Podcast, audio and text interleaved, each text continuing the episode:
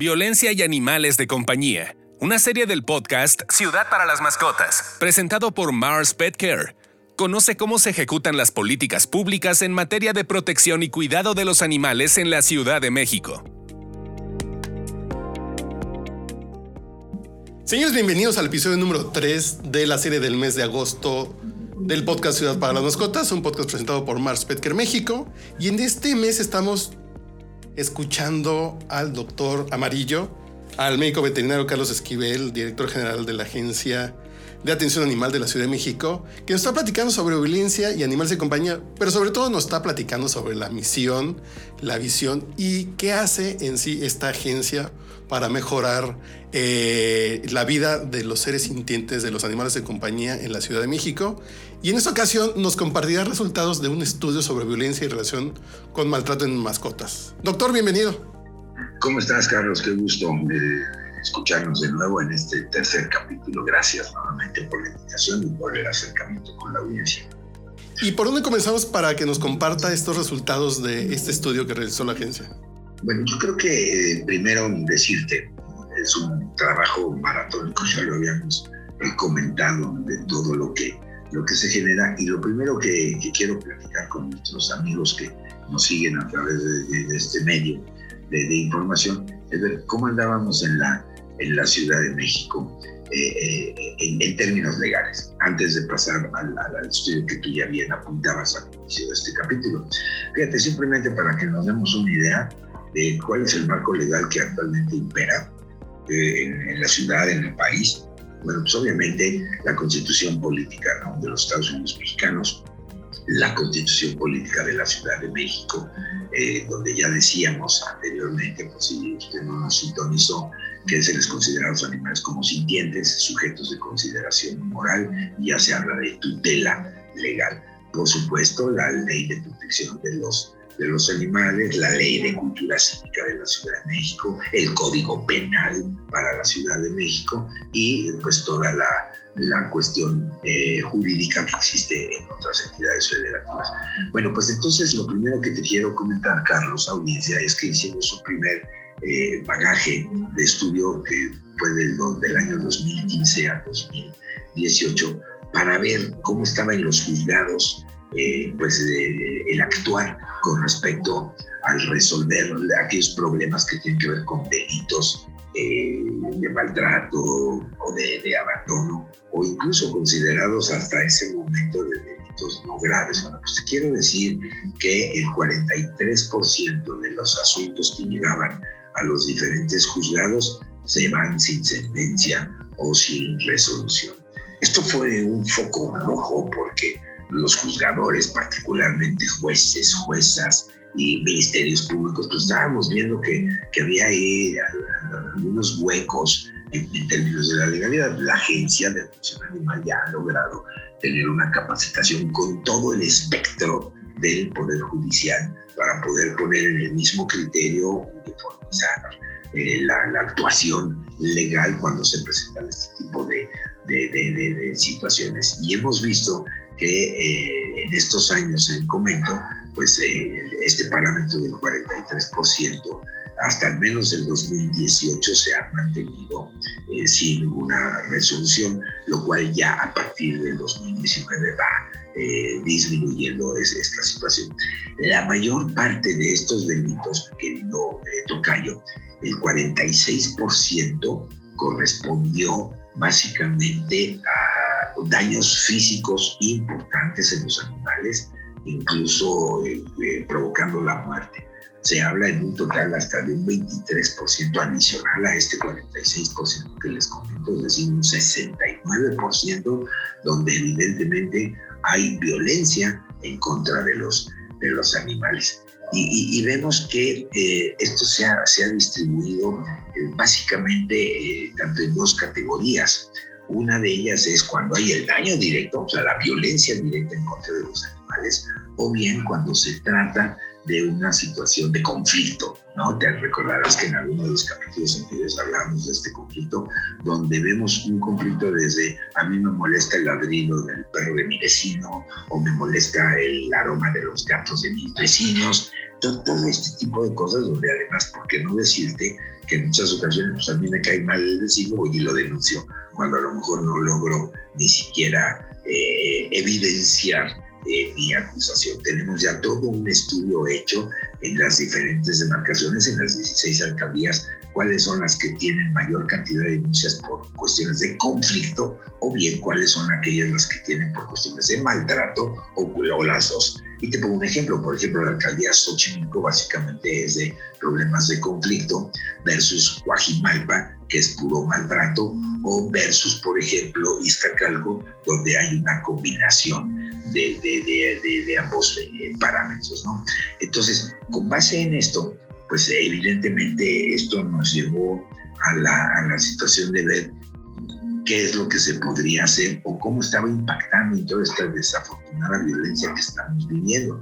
Entonces nos dimos a, también a la tarea de con estos datos mapear la Ciudad de México y nos dimos cuenta que el 75% de los delitos que ocurren en la Ciudad de México se llevan a cabo en las delegaciones con mayor demografía y que por lo tanto tienen una mayor cantidad de, animales, lo cual es lógico, y me refiero particularmente a Iztapalapa, Cuauhtémoc, Gustavo Amadero, Venustiano Carranza y Coyoacán, en donde veíamos eh, delitos, por ejemplo, o situaciones como abandonos en domicilio, cadáveres en vía pública, presencia con personas eh, indigentes o en situación de condición de calle, por negligencias y golpes de animales, atropellamientos por vehículos, eh, rituales que también hay que decir, es decir, un, un, espectro amplio de esta gama de, de, de maltrato, digamos, y donde el 74% del perro estaba involucrado, el gato en, quinto, en 15%, eh, perdón, pero incluso empezamos a ver la aparición ya de otras especies como gallos, animales de granja, que también empezaron a aparecer en este, en este universo. Es entonces que en la agencia surge la inquietud de ver, bueno, ya sabemos cómo está la situación de, maltrato, de violencia en, en, la, ciudad. También encontramos un parámetro que la adquisición de ejemplares en una forma indiscriminada, pues no tienen un tiempo mayor de permanencia en los hogares de tres meses. ¿Por qué? Porque no se cumple con las expectativas para lo que yo adquirí un animalito. Como un ejemplo, a mí me dijeron que el animalito no iba a crecer, le llamaron tacita de té y después se convirtió en una olla de pozole, una cosa gigantesca, con problemas conductuales porque fueron separados a muy tempranas edades de su madre, se convierte en un perro o un gato problema, donde la ciudadanía decide muy fácilmente pues abandonarlo o echarlo a la calle para deshacerse de esas... Eh, eh, situaciones de, de, conducta inadecuada. Entonces, sabemos eh, globalmente que existe mucha evidencia de que aquellas personas que maltratan o generan violencia en animales fácilmente permea hacia una violencia o un maltrato hacia la especie humana, principalmente en, sectores más vulnerables como pueden ser los niños, como pueden ser las mujeres, como pueden ser los adultos mayores. Lo que se ha publicado por diferentes organizaciones, una de ellas, la que más ha trabajado en esto, es el, el, el muro que preside mi buen amigo Beto Castillo, por todos y todas bien conocido, y que le llamaron la escalera de la violencia.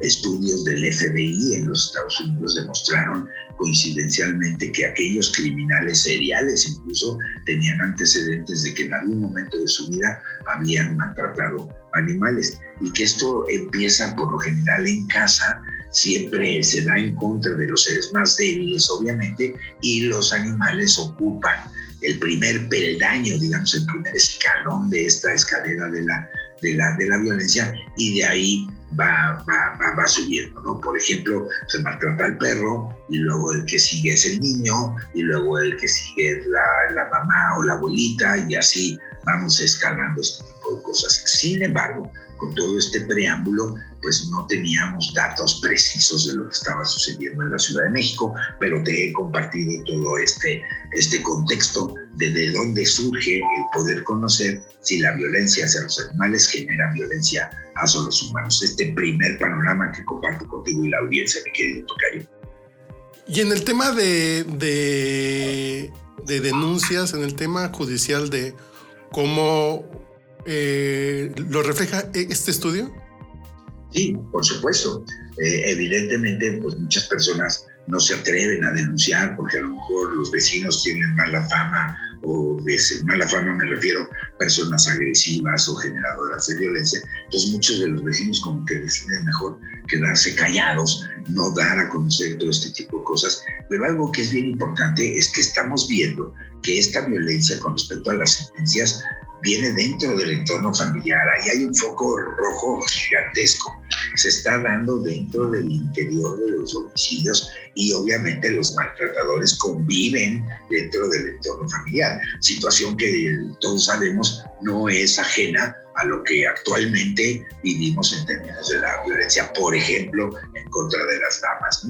Entonces, esto está permeando igual en el caso de los, de los animales. Perfecto, doctor. Eh, eh, ¿Algo más que quiera agregar en esa primera parte de, de, los resultados del estudio? Sí, esta es una primera parte de, todo este, este estudio donde esto se ha empezado a componer porque los resultados mostraron, uno, la escasa cantidad de eh, procesos judiciales resueltos, ¿no? O, respondidos por el, por el juzgado por muchas causas. Quizá el ciudadano denunciante no lleva el debido proceso, no ratifica la denuncia y entonces todos estos asuntos quedan simplemente como una cuestión de archivo. Y segundo, para ver cómo está impactando ya estos, estas situaciones de denuncias de maltrato, obviamente en la cuestión del entorno humano, en términos de violencia humana, que eso lo podemos platicar en un próximo capítulo de Quiero Perfecto, eh, entonces invitamos a los escuchas de este podcast, a los podcast escuchas, que, estén pendientes la próxima semana del siguiente episodio, el episodio número 4 de esta serie del mes de agosto, en lo que principalmente estamos conociendo qué hace la agencia, eh, la agencia 3.2, la agencia de atención animal de la Ciudad de México. Entonces, eh, no se despeguen y nos escuchamos la próxima semana, donde seguiremos escuchando los resultados sobre este estudio sobre violencia en relación con maltrato en mascotas en la Ciudad de México, realizado por la Agencia de Atención Animal de la Ciudad de México. Muchas gracias, doctor.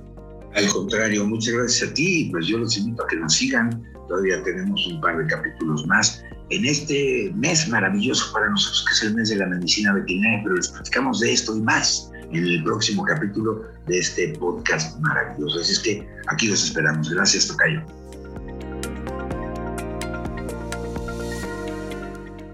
No olvides de compartir este podcast con otros dueños responsables de mascotas y seguirnos en nuestras redes sociales. Ciudad para las Mascotas.